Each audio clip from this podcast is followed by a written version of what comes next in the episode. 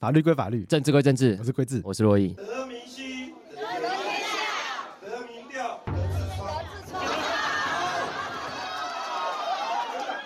他每天看到民调，好爽好爽，他不知不觉得都痔疮。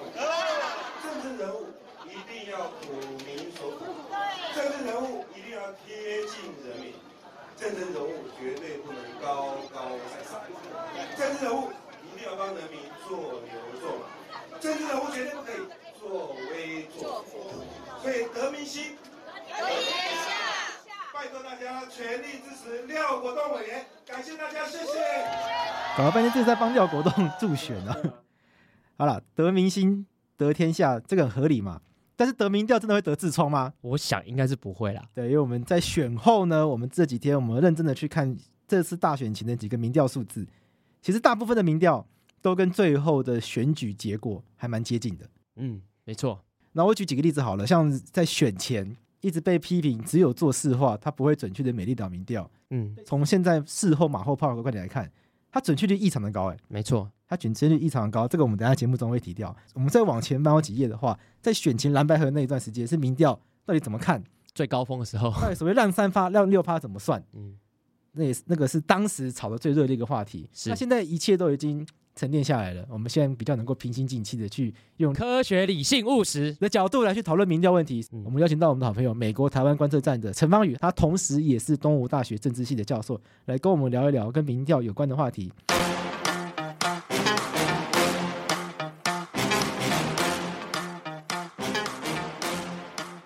哎，选举结束了，本来说要翻开新的一页，对，但想想不行，有一些重要的事情还没有聊完，我们要把它翻回去了。对，而且我们翻到很前面，翻到非常前面，非常前面。我们今天的访纲题目啊，甚至还有蓝白和让六发到底是什么？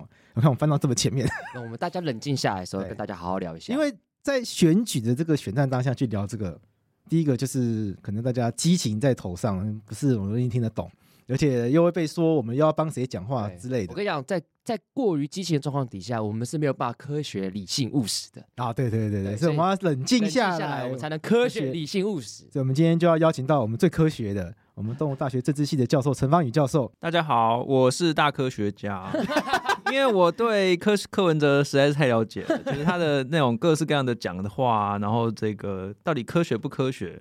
其实大家都会都会来问我，国际媒体也常常来问，所以我已经有点，这算职业伤害吗？我觉得，可是可是呃，我先跟大家讲，方宇之前已经来过我们节目，对。然后其实方宇很从很久很久以前就是在名人堂写各种关于政治学、政治科学文章，然后其中有一块就是民调到底该怎么样来阅读，然后到底要去理解这个民调它的精准度、可信度等等的。嗯，我觉得民调这件事情本身是一个科学，对，可以这样讲吗？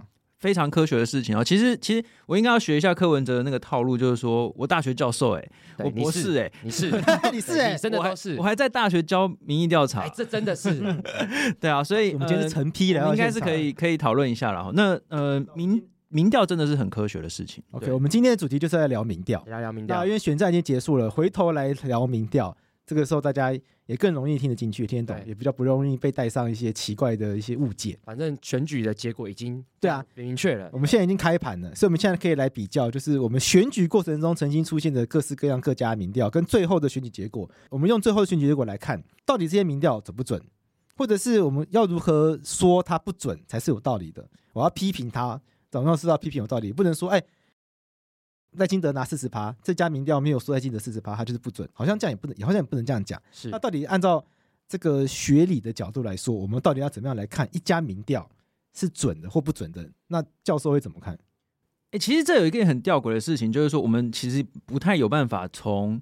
结果来推预测到底准不准呢？因为任何的预测，比如说封关民调是十天前，那你怎么知道这十天内有发生什么事情？所以这其实也不太能够用结果去推。但是我们呃做政治科学或者做民调，其实是要从它的方法论来看，它到底有没有呃遵守某一些的这个科学的呃方法啊？那民调这件事情，就是因为我们现在要呃想要探讨大家的这个政治的这个态度。可是我们不可能每一个人发一个按钮说，哎，叫你按，哎，全台湾二两千四百万人，然后这个选民有一千九百万人，不可能一千九百万人全部都调查嘛，对不对？所以，我们从这当中抽取其中一些人，然后来去推估这呃所有的人的这个态度。那那要怎么抽？那这个是就是有一些学理的这个啊，我们就是说要用随机抽样的方式，也就是说要在这一千九百万人当中，你要尽可能的让每一个人被抽中的机会是一样的，然后就是随机的抽出一千人，那你就是这一千人就是可以，就等于是一千九百万人。等比例的缩小、缩小、缩到这一千人当中，OK，大概是这个意思。那你要随机抽样，才可以让你这一千人具有代表性，就是说你这抽出来这一千人当中是可以去推估到整个一千九百万选民的这个态度的这样子。所以关键是抽样的方法吗？我觉得是哈，因为民调其实最重要就是抽样，你要怎么样去呃接触到这些呃选民，然后呢？这是这是有很多种不同的这种抽样的方式，比如说，呃，这个要用电话的方式啊，哦，用这个手机简讯啊，或打手机啊，或者是这个网络上调查方式等等，你要想办法去呃接触到这些人，然后从当中去抽中某一些人，去问他们的这个态度，这样子。那今天讲到这边的话，我们先讲一个，这是被大家认为失准最多的，就是街头民调。洛伊对街头民调很有意见呐、啊，很有意见啊，对。你方宇，你会觉得街头民调一定不准吗？街头民调根本不叫做民调，哦哟哦，因为它没有任何的根本性的否定，它不是，它没有任何的抽样可言啊。你就是道路上随便遇到人就就问他问题这样子。啊、那举举个例来说，比如比如说你今天跑去台北市的大安区，你再怎么样问，通通都是中国国民党的人啊啊。比如说你去跑去新店区，你再怎么样问，也通通都是中国国民党的人，是对不对？就是你几乎问不到，就是那个地方的这个选民之外的这个人，因为他他不是一个随机的抽样。所以就是有很多很多人，你想要访问到赖清德的选民，就是访问不到嘛。嗯，那所以说街头民调根本就不是民调，街头民调其实它等等于只是一个访谈而已啦。哦，那所以它其实我自己就不觉得它叫做民调。所以呃，我们这次看到很多煞有其事的那种街头民调，都宣称说自己抽样多少，那个不是不是不是，你根本没有抽样。你抽样，你必须要知道所有的选民在哪里，然后整个名册，然后你从里面去抽。你只是到街上去，然后随机的遇到这个人，随便的这个遇到的人就就就访问他，那个不叫做抽样，因为你没有办法让每一个人都有被抽中同样的这个机会。OK OK，这解释非常非常科学，因为关键其实在抽样嘛。其实就像刚才方宇讲的，你能不能让所有的选民一千九百万个选民用等比例的方式缩小，缩小朝到那一千去抽样，那一千去做会比较准。对，那你在街头的时候，就像刚刚方宇讲的，你有地理位置的误差嘛？但会不会还会有个误差？这我蛮好奇。好比说隐性跟显性的选民，好比说会不会有一些的呃，我支持某一个人，我会比较容易表态，跟我支持某一个人，我比较不喜欢表态，这个也会造成落差嘛？哦，对，这个是有可能的哦，因为在这个，比如说，假设我们现在都知道，就是柯文哲的这个选民，他的是比较年轻一点的，对，那比较年轻的选民，他是比较容易表态，这个是应该是一个呃蛮普遍的现象哦，是就是说，呃，因为我们呃爸妈辈的人，他们从小到大是生长在这个威权时代，对，哦，所以他们都会被教导说，最好不要多谈政治啊，然后最好不要让大家知道你的政治倾向啊，就是那种。人人心中有个小警种，这种状况还有还有可能嘛？那年轻一辈比较没有这种这种状况，所以说你到街上去随便问，遇到一个人问他问题，问他你你总统要选谁？其实是年轻人比较容易表态的，这这应该是有很明显的世代落差，所以你可能那些做街头民调的人。去去访谈到就是就是柯文哲的粉丝就非常热情，对他跟你讲超多，然后你就捡起来就很开心，就说哇这个素材超多，然后捡起来好像到处都是柯粉，其实只是我觉得是有一些这个表达呃这个意愿上面的这个差别的。可是手机跟市话民调里面不是也会有这个未表态率吗？它不是也会反映在手机跟市话里面吗？手机跟市话的问题哦，比较是就是你能不能够接触到这一群选民的问题哦，因为像目前这个呃越来越少人家里有。室内电话，像我租屋的地方，我就没有，没，没就没有升装，因为就觉得用不到。没错，就是说，你只有手机的这些人，跟你只有市话这些人，跟你同时拥有市话跟同时有手机的人，这是三群不同的人。是，然后这个呃，用你只有市话这些人是越来越少嘛，然后这个呃，为手机族，就是你只有手机的人是越来越多的。可是呃，这个比较吊诡的事情是，我们可以发现，其实啊，其实。市话民调反而比较准，对，这这，因为这就是我觉得这是大家心中很大的疑问，就是对啊，为什么大家都已经没有市话，但市话好准呢？为什么？因为呃。这个其实政治学的研究者还在讨论到底为什么。不过大致上的理由是因为市话还是依照地区来做分类的。OK，也就是说市话的这个分布啊，就是地理区的分布其实还是比较平均的。那你手机族的话，其实你是不知道说这个拥有手机门号的这个人到底在哪里，在哪里。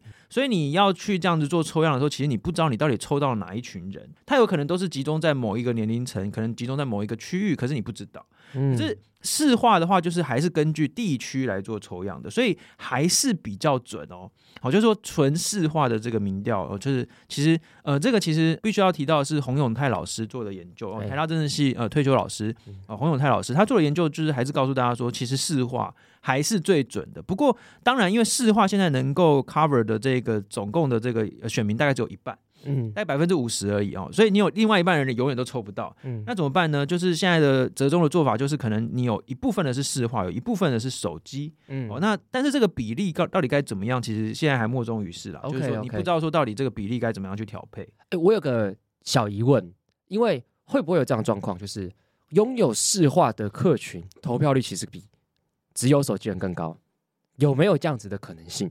因为好比说像这次大家就可以看到，就是说年轻人投票率是比较低的。可我们讲市化世代的，可能就是五十岁、六十岁以上的人，他们的人口又比较多，投票率又比较高，所以调查他们的准确率其实更高。有没有这样子？有人提出这样子的 argue？呃，过去可能是这样子，但是我不觉得年轻人投票率是有特别低哦，因为最近几年，尤其是上一次选举二零二零年的时候，我们就可以看到，其实年轻人投票率是蛮高的。OK，就是说以前可能就是每一个十十年为世代的话，每一个十年可能会差个五到十趴。是，哦，就比如说从七十、六十、五十这样子这样算下来，就是大概会有这样五五趴到六十趴左右的这个差距。可是现在这个差距其实已经慢慢在缩小哦。OK，所以其实年轻人这几年，你说年轻人投票率比较低，其实其实这件事情不见得是事实。所以，当这个我们可以看到这个柯文哲，哎，这节目可以批评柯文哲嘛？对不对？应该是没有 问题。这节目是谁都可以批评。好，而且我最近因为批评柯文哲太多，我被观众骂。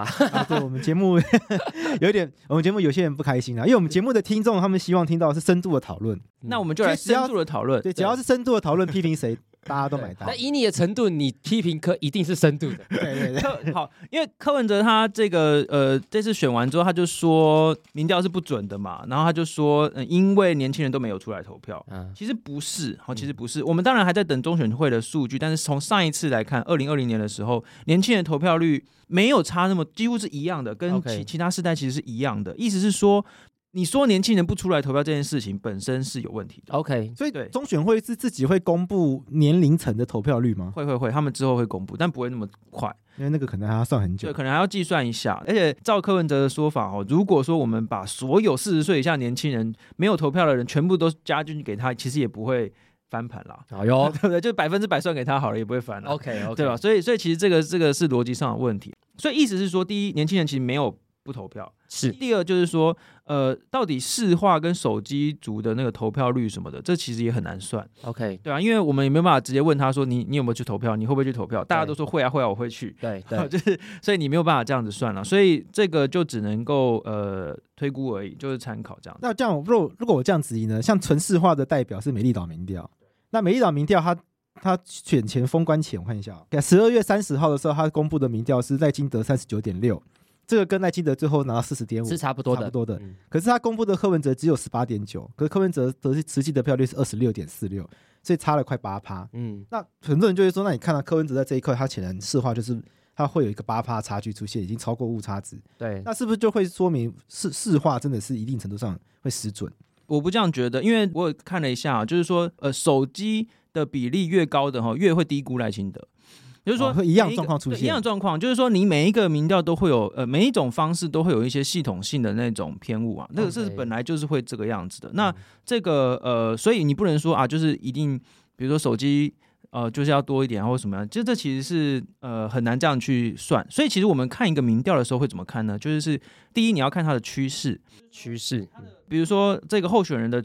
趋势是在上升还是下降？这其实是看得出来的。是是。那其实柯文哲他其实是呃，美丽岛民调呈现出来趋势就是他是呃缓步上升。好，就是说在最后的阶段，它其实是缓步上升，所以其实你看得出来。那当然还有这个未公布的 这个封关后的这个民调，其实我们已经看到其实是蛮接近真实的啦。OK，, okay 美丽岛他后来有公布封关期间的民调，他没有公布啦，他没有公布。对，但是因为这个，我们就是做研究的人都会去想办法去呃。去去去问，好去问，然后就大概那个数字，还有很多其实 媒体记者们他们其实也会知道各家民调的那种状况，就很多人封关期间还就继续做了。OK，对啊，这是一定要，因为你呃就像是各政党也需要嘛，就是你要。根据这个民调的结果，哪边需要抢救的啦，然后这个你要去呃呃设定你的这个策略嘛，是是是啊，所以你是需要很很准确的去估算的。OK，所以其实就你所所呃知道的封关民调，大部分跟最后实际得票率其实没有差太多。呃，就是说那个趋势是没有差太多的。嗯、当然，当然那个数字会有高有低，所以，嗯、所以我刚才说嘛，就是说你要去算说每一个方法，或者每甚至是每一家机构哦，每一家机构都会有这个系统性的偏误。例如说，有一些偏蓝的媒体，嗯、它系统性的就会高估国民党。OK，我们要怎么样去估算？很简单，你就把它调低一点。就是你看到这个民调说，哦，假设国民党是三十五趴，你可能就觉得说，啊，过去他可能都高估个二到三，所以三三，你往下面调一些这样。Okay. 就是说，你如果长期去看，就熟悉说有一些机构效应的话，其实是可以，还是可以大概知道那个状况的。我我我补充一下，就是美丽岛它一月十四号它又把封关期间的民调全部公布出来，所以是查得到的。嗯、那它最后一波是在一月十一号到一月十二号。就大选前两天做的.那大选前两天做呢，他预估得票率赖萧配是三十八点九至四十一点三之间，啊，所以是准的。然后国民党的侯赵侯康配是三十三到三十六之间，那也是符合最后的结果。那柯文哲是柯文哲跟吴欣颖的是二十四点五到二十七趴之间，也是差不多，是差不多的。所以就很神奇，就是纯市化的这个结果，其实其实跟最后的开票结果。是吻合，是很吻合的。就他开出来的预估期间是都有命中。现在看起来最不准的，就是街头。好了，街头民调翻页，不是民调，街头街头不是民调，因为街头我们已经用科学的方式，就是说它不是民调，因为它不符合随机抽样。是是是，因为我们必须要随机抽样，才可以把两千一百万人缩小成，比如说两千一百人。但但是我觉得我们会通常会说，我们做民调是做量化的，量化的这个呃评估。但是街头民调这个叫做访问，这其实是直化。嗯，哦，那直化你不要把它硬把它转成数字，哦，这个是不一样的事情。但是直化研究有也是有直化研究的意义哦，你不能，我们不能说街头民调完全都没用哦，因为街头民调可以显示出为什么一个人受欢迎或不受欢迎。你去看说，比如说他们为什么要投柯文哲，一大堆人就会说。他要超越蓝绿啊，我觉得他很有趣，嗯，哦，然后这个，所以这个这个形象这件事情就很重要。你可以从街头民调或是各种访问当中做。那就我所知，其实各个政党本身也都会自己去做这种访谈。Okay. 那很多是呃那种呃焦点团体啊，就是说叫一一群人来，你你觉得我们这个政党的这个形象是怎么样？哪一个哪一个政策对你来讲是最有感？然后怎么样？这这其实这个政党本来就需要做哦，你你这样才能知道真正的民意是怎么样。OK，所以今天要做街头访谈呢，街头访谈啊，对，不要叫民调。但是叫访谈，对，没错。OK，感感谢陈老师帮他们这个重新诠释一下。对对对，这这是这个在这个社会科学方法上，就是有量化跟质化的差别。我上一集就有说，我觉得他们就是直性的访谈，其实可以得到很多的资讯。对啦，还有，我觉得我觉得必须要再再插话一下，就是说，现在有一些有一些网站或甚至是网红，他们也会宣称自己在做民调。他们做民调的方式很有趣，就是把自己来自己网站的人。就是问他们这样问题，然后像这个馆长就有做过类似的事情。我就是想要说，馆长，馆长就说，其实法白也做过，IG 限动就可以做，但我没有宣称，但我没有宣称自己是民调，那个绝对不是民调，那只是一个取暖。自己的，就是你就等于是你你只是问你自己的观众，到底你的看法怎么样？像像馆长就说，呃，馆长这个超有趣的，他就说，我的我我每次做民调的时候，都有百分之九十五讨厌赖清德啊，那怎么可能现在赖清德还有百分之四十的这个支持率？然后，可是因为喜欢赖清德的就不会去看，对对对，没有错嘛，这是非常简单的逻辑。但是他就说宣称我就是做民调啊，我的民调，而且他还说我的民调有四万人投票，你那个才一千人，那个就是那个抽样而已。那我我的比你多四十倍。我的意思就是说，你这四万人本来就是全部就是讨厌赖清德的集合。对，你再怎么样问都是讨厌赖清德的。OK，那不叫做民调，那也不叫做抽样。对，那。其实这这件事情其实还发生在很多其他的这个，像最近这个岩上的这个萨泰尔，他们也有做，嗯，就是我还有特别去留言。他们因为他们就是也是对自己的这个会员做，然后做出来就几乎全部都磕粉这样，然后不是全部了，大概百分之五十吧。好，然后所以他们做出来就说啊，我们是根据我们这个抽样，还有什么这个什么代表什么有百分之三的这个抽样误差这样，我就我们就去，我还有一些做这个民调的这个朋友就去留言说，你们根本没有抽样，不要宣称自己有什么抽样误差。OK，对啊，老师我们再讲一次，抽样的意思是很专业的，是很专业的。抽样的意思是说，你要对整个母体去做随机的抽样，从随机的方式从母体当中抽出一部分的人来做问他这个问题。那我能不能反过来说，萨泰尔跟馆长他们的母体一开始就不是代表全台湾的母体，他们的母体就只有他们的观众啊，所以他们不管怎么做都不可能代表全台湾，都不可能推估全台湾的这个民意。你顶多只能宣称说，OK，在我们的这个观众群当中，有百分之五十要投柯文哲，这是 OK 的。嗯，可是你不能宣称说我就是抽样啊，我的民调就是代表这是大选，这样是不行的。所以关键就是。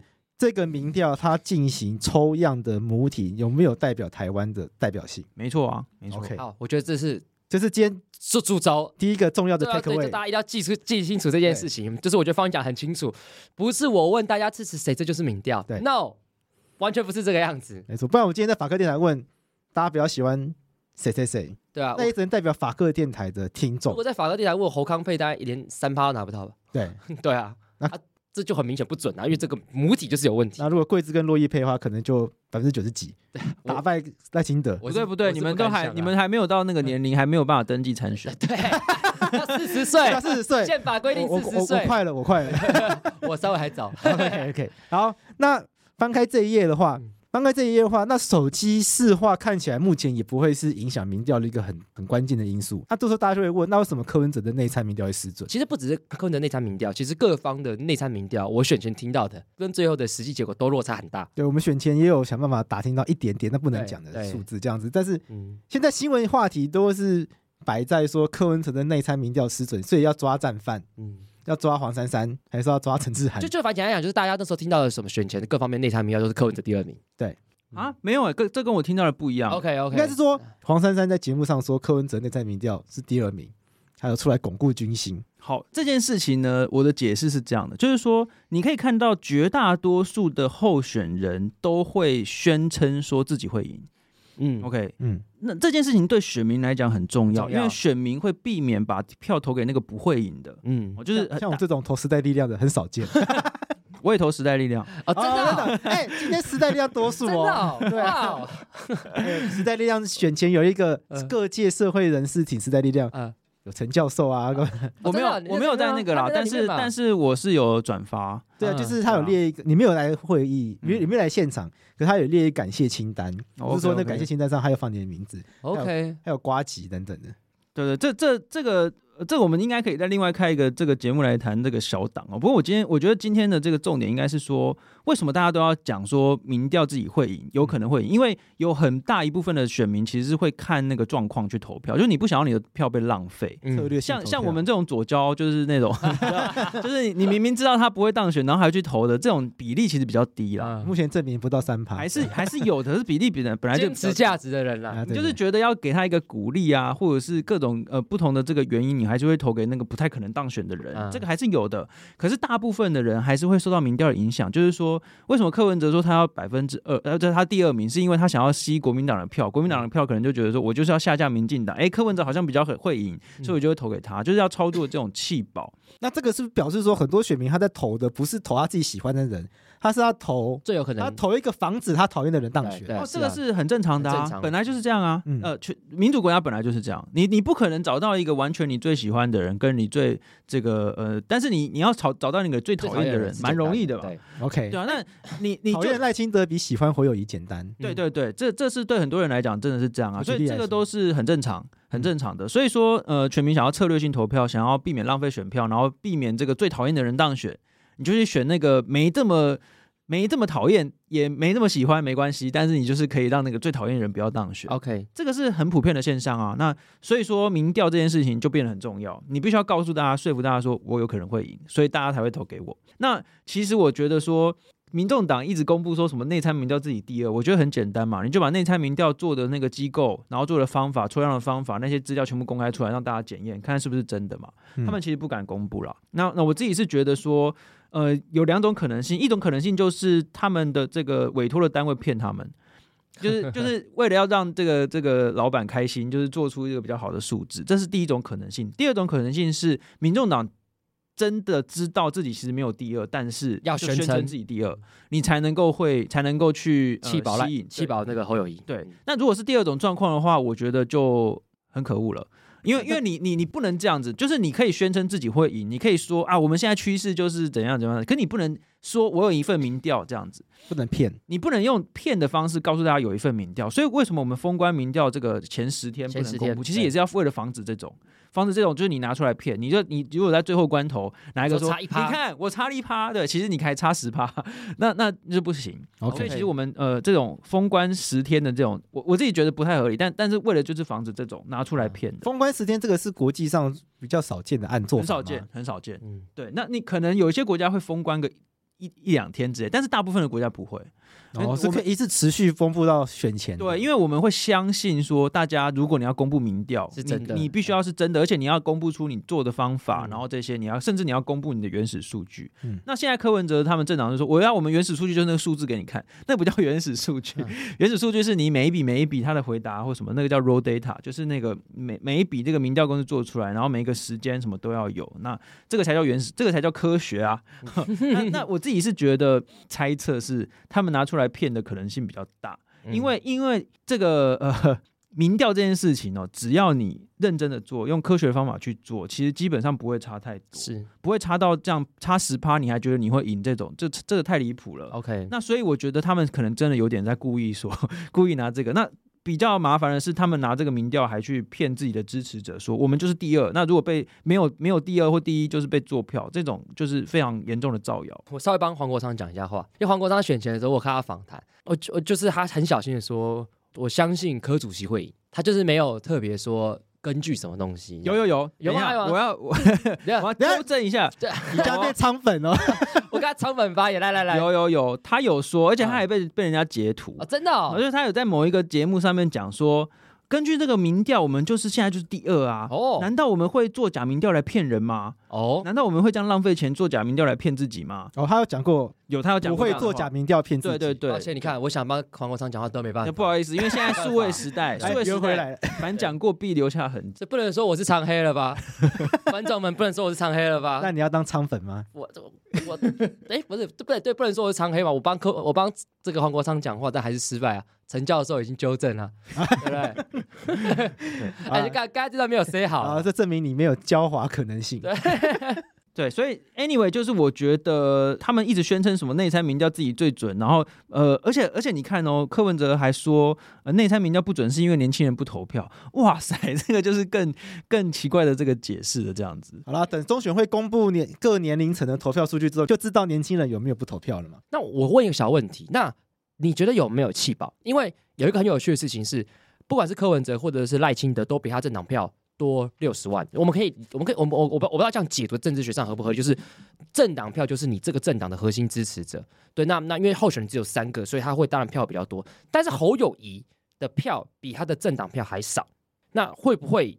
就是有一部分的人，就是原本想要投侯康，但是觉得柯文哲好像会赢，所以转去投柯文哲，会不会有这样可能性？还是目前这样看不出来？呃、各种可能性都有，只是比例高低的问题，嗯、绝对会有各种不同的排列组合。就是投投的呃这个国民党支持者，然后投的部分去投给这个柯文哲，这种状况都是有的。那每一个区域其实是呃不太一样。那我自己是觉得，呃总体上来看。弃保不明显，OK，不能说完全没有，嗯、但是不明显。嗯、为什么？因为第一，柯文哲的支持者都非常死忠，对，他不太可能放弃柯文哲去投给其他人，因为因为柯文哲长期就是蓝绿一样烂，蓝绿一样烂嘛。那只是他也不太能够。解释他为什么要去蓝白河，蓝白河签了六点协议之后，他就哭哭成一片呐，哭哭了，哭一哭，哭一哭，阿北很委屈。对，这很有趣，要宣布义无反顾拼一次，没错，自己支持者都要都要崩盘了。对你马英九说，你没有想到有今天吧？对 对对，马英九才没有想到他还有君悦那一天。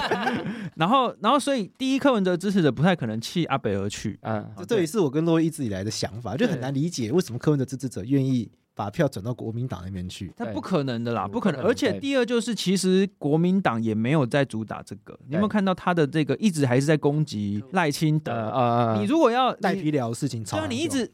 我我我不太懂国民党的这个策略到底在想什么。你如果要诉诸弃保的话，应该是要说自己有多强，自己的理念能够包含柯文哲那些啊什么的，然后去去跟他这个喊话啊什么。结果不是，结果是什么？韩国瑜跳出来说柯文哲不会赢啊，对，这等于是直接跟那个民众党在那边对杠这样子。然后那所以你怎么可能弃保？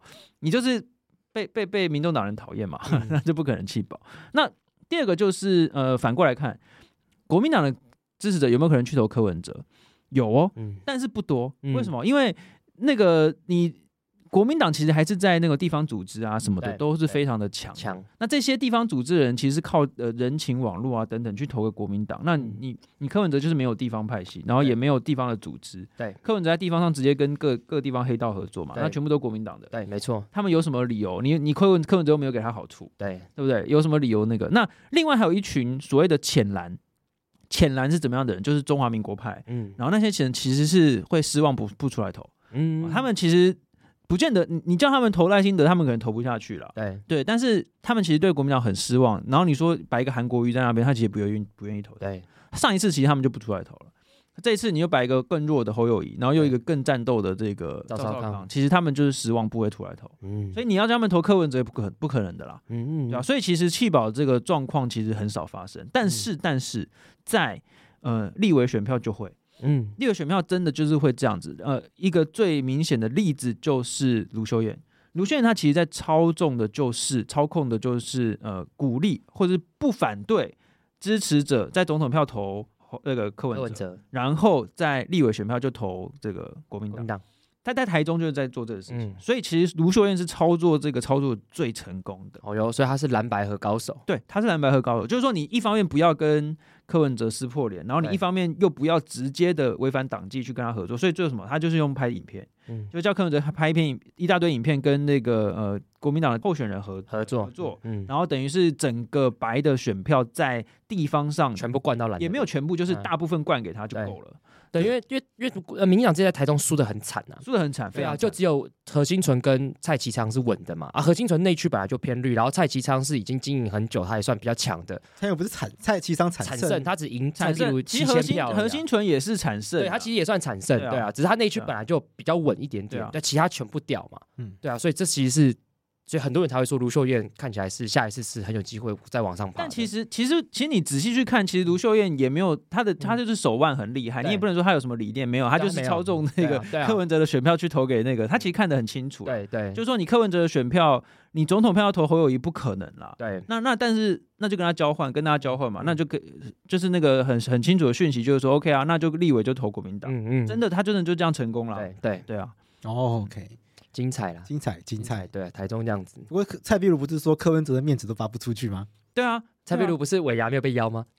艾丽莎莎，艾丽莎跟艾丽莎莎都被邀了，吗？对啊，然后呃蔡壁如没有，哎，这这其实我看到新闻的时候，我有点难过，哎，说后来嗯，后来不知道，反正有人在那个政论节目上说，那个叫做北部感恩餐会，啊，北他部说之后会有中部跟南部哦。，OK OK，但大家结论是，蔡壁如反应并不像是哦，我我要去中部的，是北部没有去。对啊他。是对啊，哎，我都没有都不知道对，我不知道，哎，对啊但是，这其实也是很柯文哲啦，因为他 他对他的所有的伙伴都是这样的就是过河拆桥翻脸跟什么一样快。然后，啊然后其实蔡壁如其实也，我觉得他也过于诚实啊。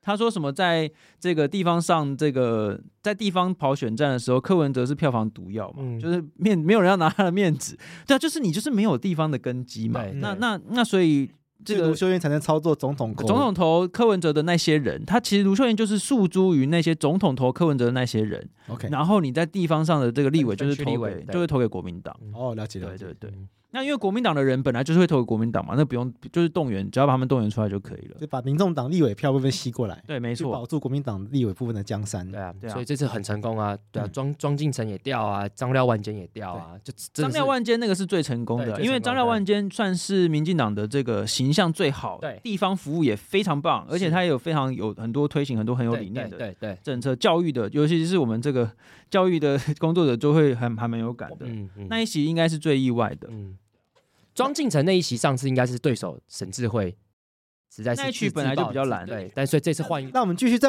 往前翻到更前面那一页，我们翻到蓝白河的时期，嗯。因为那个时候会有一些民调的，会有一些民调的知识在网络上面疯狂被讨论。那我们先来调几个名词好了。当时在，因为当时柯文哲坚持要做全民调，那很多人就会说，他、全民调是什么国际上少见啊，什么什么的。那到底全民调是什么意思？就民调为什么还有全民调？民调不就是全部嘛？所以这是大家的困惑。全民调的意思是说，全部都用民调来比，这个叫全民调。哦，意思是就是呃，在初选的时候，其实台湾是独步全球，只有台湾是用民调的方式来决胜负。OK，那所谓全民调就是说我们完全的使用民调的方式哦，就是两个人谁比民调谁比较高，谁就代代表那个那个政党来参选，这样这叫全民调。可能很多听众很意外，原来就有台湾这样做，大家可能以为就是原来都这样做，那不然其他国家初选怎么选？初选通常都是党员投票，党员投票。那那呃，但是这个党员的定义就蛮有意思的，例如说在美国，你可以自己去登记你要选。民主党的初选还是共和党的初选，因为他们是柔性的政党。对，那在很多国家，那就是你有党籍的那些人去投，嗯，呃，所以那个通常都是党员的去投。那美国其实还每一个州的初选不一样，有些州是那种就是党团会议制，嗯，就是有一些有先由民众选出那个党团的人代表，那这些代表他就选出来这样子。对，对对这个叫做呃这个党团，哎，我不知道那个中文要怎么翻，但是就党团代表制之类的。对对对对对，对，反正总之初选方式有很多种，只有台湾用民调。OK，只有台湾用民调。那所谓的全民调，意思是说，因为那不全是什么意思？就是在台湾有些地方是一半民调，一半党员投票啊。例如说，这次在那个国民党的那个党内初选，像这徐巧芯呃赢了费鸿泰，就是又有民调又有党员，就撕心裂肺的这部分。对对对，就是就是他们有一半还是那个比例不一样了，比例就是那个。那为什么民调？全民调这种方式这么少人使用，但是大家却还是一直用呢？我要告诉大家一个概念，就是说一个制度没有绝对的好或坏，嗯，只要大家都遵守那个规则，就是好的制度。嗯，所以当时金溥聪这个阵营，就侯康、哎、侯友谊他们当时派的是金溥聪出来谈嘛，他们不是说要举办那叫什么，就是真模拟投票概念，假投票，假投票。嗯、他其实我忘记他的名词是什么，反正就是他在。怎么全国各地设投票站，让民众来投票？他其实就是跟美国的就比较类似，就是美国那样，美国那样，其实就是这样。那为什么会这样子？因为国民党有地方组织，所以动员很强啊。所以你再怎么投国柯文哲那个地方就是零啊。那你所以再怎么投，一定都是都是侯友谊会赢啊。嗯。对，那所以每一个政党当然都会采取对自己最有利的方式，这个是一定的，所以他们就要去谈嘛。嗯，所以柯文哲方面当然是要全民调，因为他最强就空军啊，他没有陆军嘛。嗯，对啊，所以这个是这个是很正常的这样子。OK，所以全民调指的是初选的方式全部用民调。对，没错。那这个民调又分成对比式、互比式，那这个又是指什么？对比的意思就是说各自看各自的这个支持度。好，比如说我就问啊，就是大家就是觉得谁最呃，你觉得谁你支持谁来选总统？侯友谊、柯文哲。那柯文哲百分之多少，侯友谊百分之多少，就这样，然后看这个数字高低，这就这个就是对比，他们直接对比，他们两个对。那这互比是什么意思？就是说，这个你去问问题的是问说，相对于侯友谊或这个，你你喜不喜欢这样？就是说，你要跟党内的这个，就是同样的这个候选人去去比，就是说我我现在用柯侯对上赖萧，跟侯柯对上赖萧，这样子其实是这个才是互比，就是说你看看你跟你在前面的时候这种状况。的支持度会不会比较高？就等于不是自己跟自己比了，嗯，对吧？那是对比，其实就是自己跟自己比，就是在不考虑其他人的状况下，你能够拿到多少这个支持度，这样子。哦，就是互比，是就是把另外一个因素放进来，比如说把赖清德放党内的呢，对，党内彼此的这个，就是说简单来说，就是互比是跟你自己跟党内自己的这个人要不要一起比较这样子。OK，那为什么会有这两种做法？它的差异在哪？要不等你一下，一那那到底哪一种比较准？或者是他的选择上到底要？用什么样方式拍？我我怎么我怎么知道今天要用对比的会比较适合，或用互比的比较适合？再强调一次，就是每一种制度都没有绝对的好或坏，只是端看大家有没有同意。所以只要让大家可以同意说大家都要用这种方式，那就是最好的制度。所以每一次都不一样。所以你可以看到我们台湾很有趣哦，有的时候甚至是有些区的民调是有些区比初选是比互比，有些区比是比对比，这个都是要看各个阵营去谈去谈出来说，到底最后大家决定要怎么比这样子。他们瞧出来，他们 OK 就好。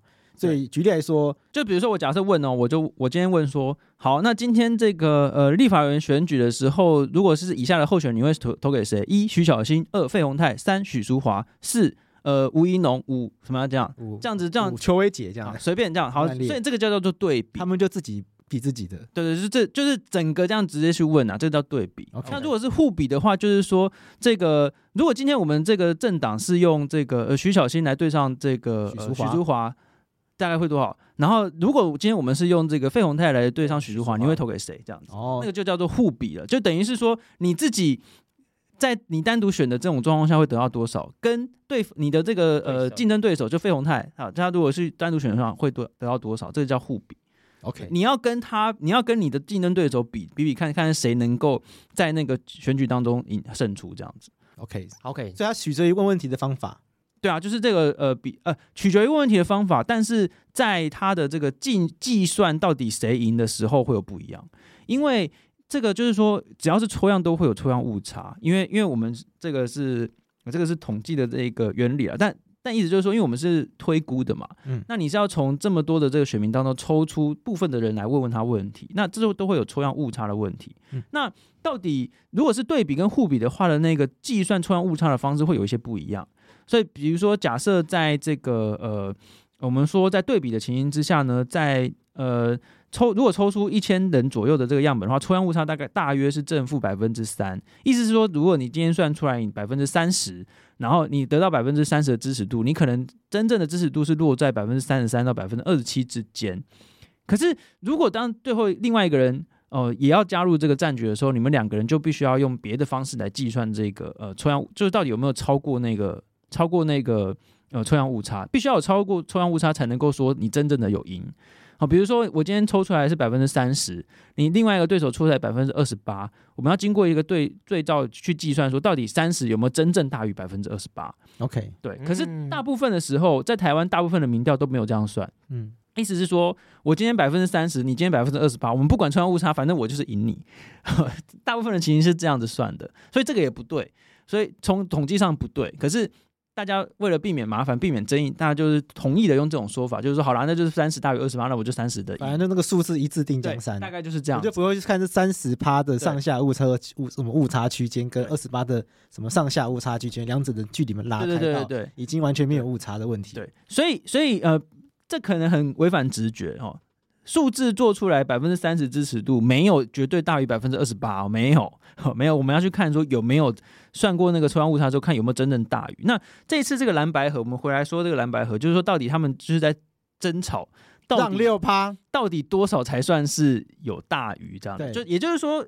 过去我们就直接比数字比大小，今天你做出来三十，我二十八，OK，我算你赢，对，对不对？可是他们现在没有，所以现在是柯文哲阵营自己先讲，是自己他们，我觉得他们很有趣，他们自己先喊出来说，我让你啦，我让你。柯文哲说让三趴，柯文哲阵营自己说要让的哦，就是说我先让哦，就是说在抽样误差内哦，这个抽样百分之三，这个抽样误差那个这个三趴之内之内的话呢，通通算你赢，嗯，算柯看完侯友谊赢哦，然后呢？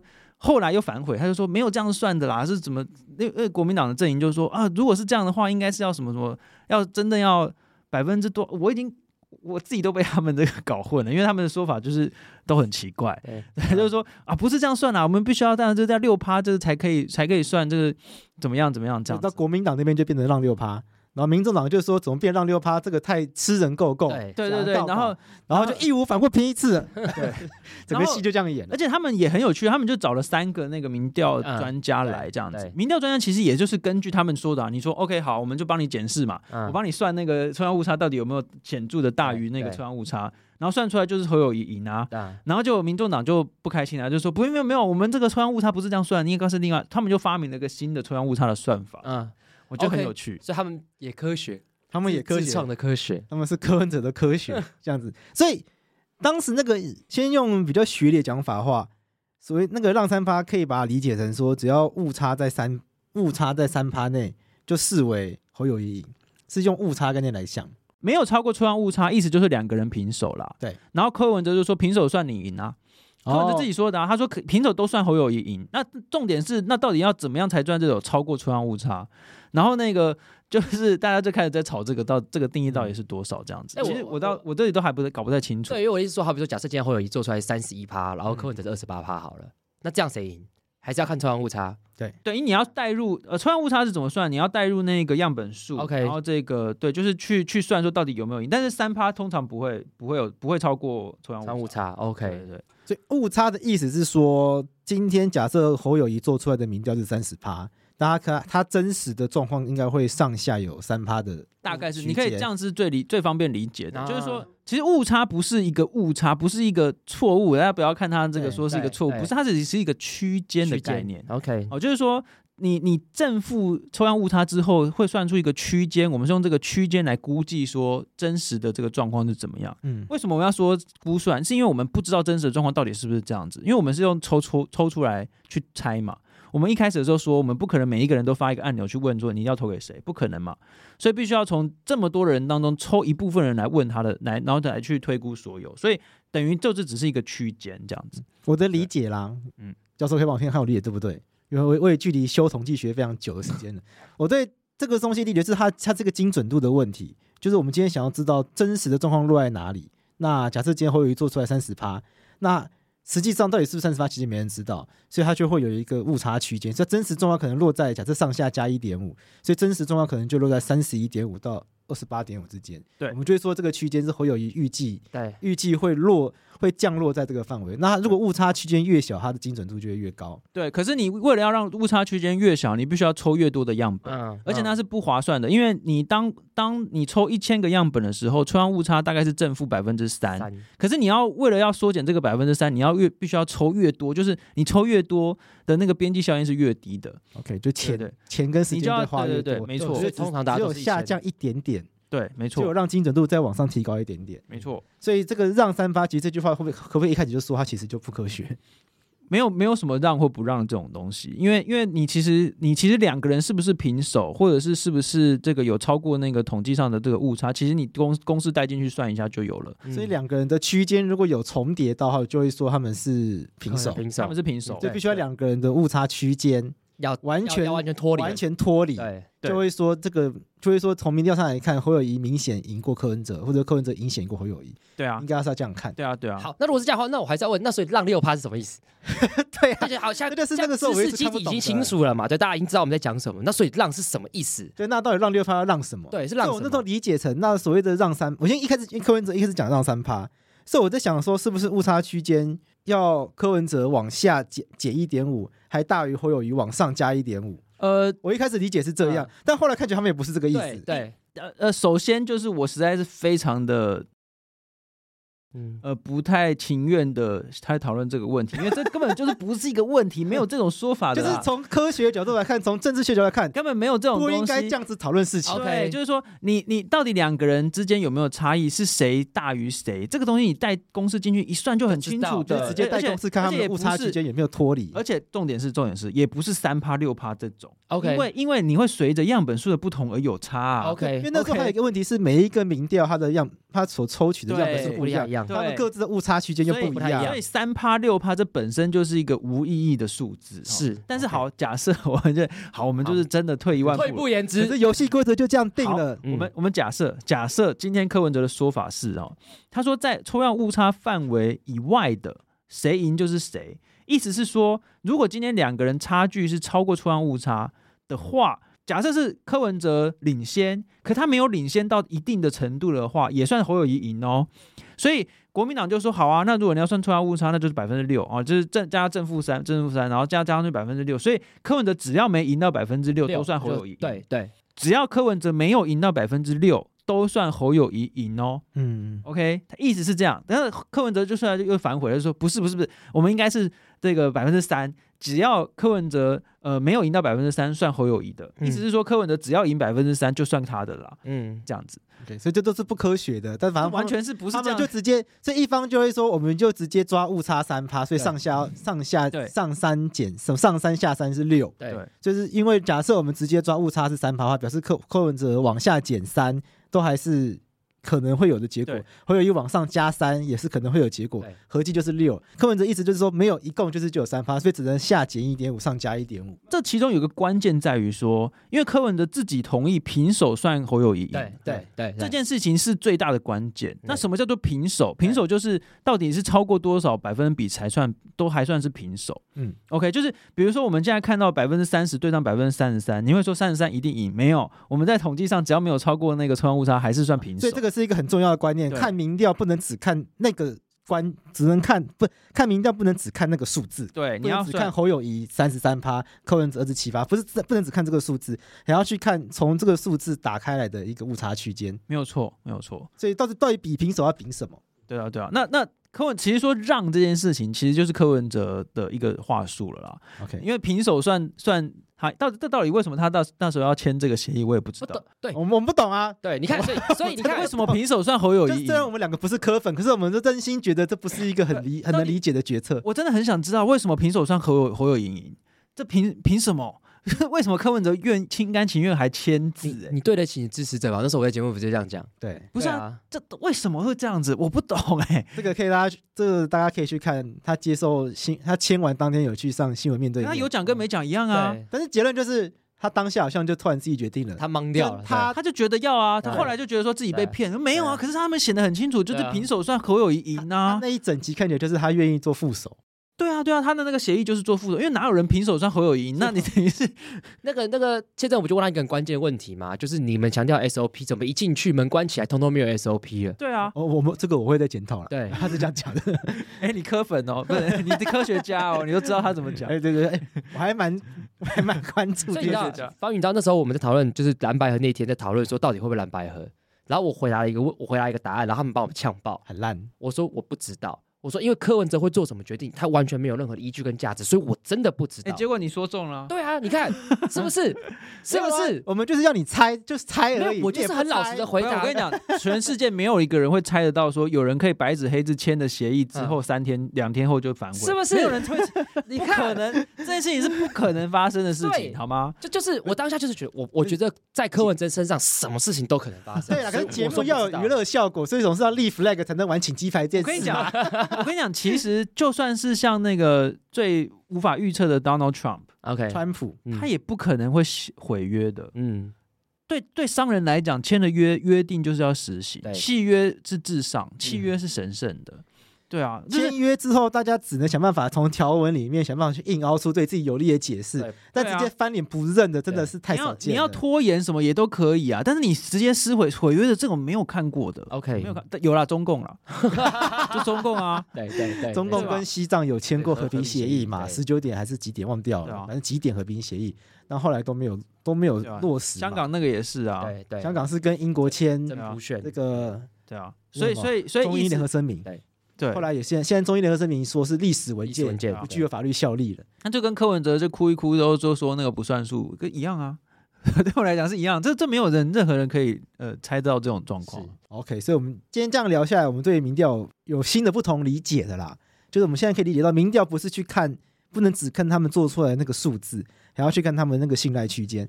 除除了这之外，大家也会知道说，其实抽样是最主要的关键，抽样是重点。对，那刚刚我就刚刚一开始讲非常非常清楚嘛，就是我们的母体是什么？你能不能把它等比例缩小？嗯，那要怎么做到等比例缩小这件事情？其实是它是有它的专业性在的。我刚刚想到一个形容方式，嗯、就是以前的网络比较慢，有没有？所以图片那个解析度会比较差。嗯嗯嗯。对，所以那个解析度它要。那个解析度越差，它不是那个格子就一越来越一粒一粒一粒。对对。可有的时候，就算它解析度差，你还看得出来，对，它大概是谁？哎，我跟你讲，现在跟那个年轻人、年轻朋友们讲这件事情，他们已经不知道了。对，我刚刚在想，所以我刚刚在想，哎，这例子还还值得，还值得举例。你这个 old man，以前那波接时代，有时候可能看一张图片，然后那个图可能还到膝盖，等五分钟后，还就这样刷一次，对啊，就是这样慢慢刷出来。可是现在不是了，是慢慢慢由上往下打开。对对对对对对，大家现在已经觉得每一个都 HD，然后每一个都是高速网络，以后都要八 K 时代。对啊。最后我来拿一个法律规定一定要公布的文字，我们就最后来逐字解读，就是按照选罢法规定，不管是公职人员选罢法还是总统副总统选罢法。现在都有规定，民调一定要公布。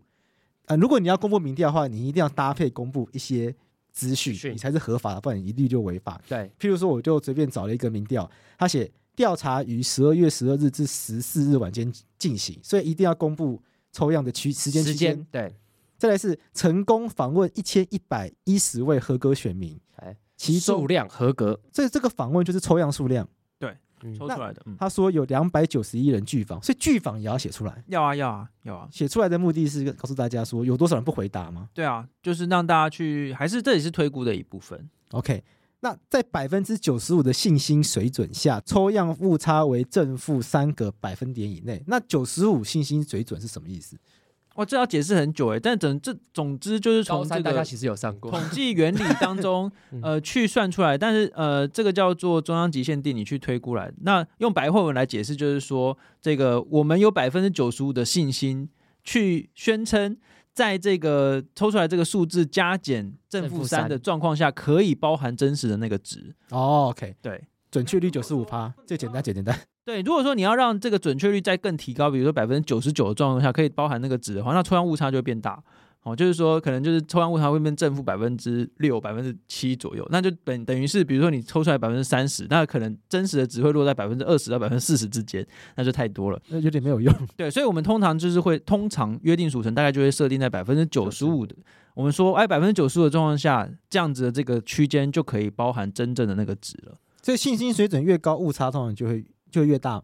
现金水准越高的话，那那个范围会变大。误差范围就变大，对对对，因为你要，因为你要准准确打击嘛，所以你要准确打击的话，你需要的那个范围就会大一点，这样子。嗯，OK，精准打击就是我今天丢一颗子弹到中国，很精准的话就直接丢到中南海。可是如果没有办法那么准的话，可能就是说它预计落在北京，那北京是哪里就不知道。但是你到北京的这个命中率一定比较高啊，对对不对？我说我你要你要打，对啊对啊，北京范围比较大，北京范围比较大，所以你只要丢到北京任何地方，你都可以宣称你有打中啊。对，这样。但是我如果我今天想要更精准的话，我就要要么就要提高。那抽样的样本数，对啊，对啊，对啊，就是我要降低我信心水准，没错啊，对。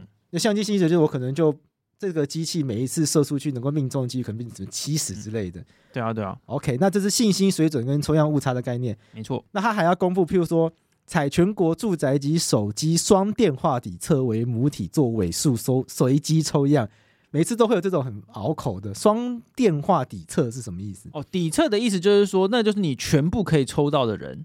那你在这里面全部抽到的人当中，通常我们是用电脑呃去拨，就是说随机的从里面抽。我们刚才说了，就是抽样最重要的意思是要随机，嗯、所以说只要你在那个底册上面，就是说所有的这些家户的电话都在那个底册上面，然后你从这个底册上面去随机的抽出到底要打给谁。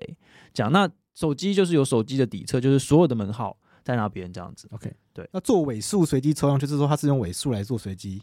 对，那个是比较技术性的，我也.我也不不太确定说到底是怎么个抽法，但总之就是要让随机，就是每一个人可以做到随机抽样，每一个人被抽到机会一样。对，没错，方法而已。没错。按说借由增补市化无法接触的伪手机样本，改善传统市化抽样缺点，这就是你刚刚说的把手机拿来补足视化的。对对对。但每一家民调的这个比例会不一样，比如有些民调可能是五五啊，就比如说一半是视化，一半是手机；有些是比如说七三，就是一七成是视化，三成是手机，这个是没有定论的。对，调查结果一二十岁以上性别、年龄、县市、人口结构加权，这这还可以加权哦。这大家会有空说，哎，那你还可以自己加权去？那我。我我狂加权年轻人柯文哲不超高，狂加权老人侯友宜赖清德不超高，这个就是最 tricky 的地方了。就是说各家民调都会有一个独门秘方，他们知道自己该怎么样去做加权。为什么会加权？是因为有些族群他们被抽到的这个比例就真的是很低。例如说年轻族群在市话民调里面被抽到的比例不到千分之五，千分之五哦。嗯，可是我们知道千分之五超级低，超级低，所以这超级低。那怎么办？你必须要去。推估他，你可能要多打几通，就达到一定的程度，你要一定要收到几通几通年轻人为止。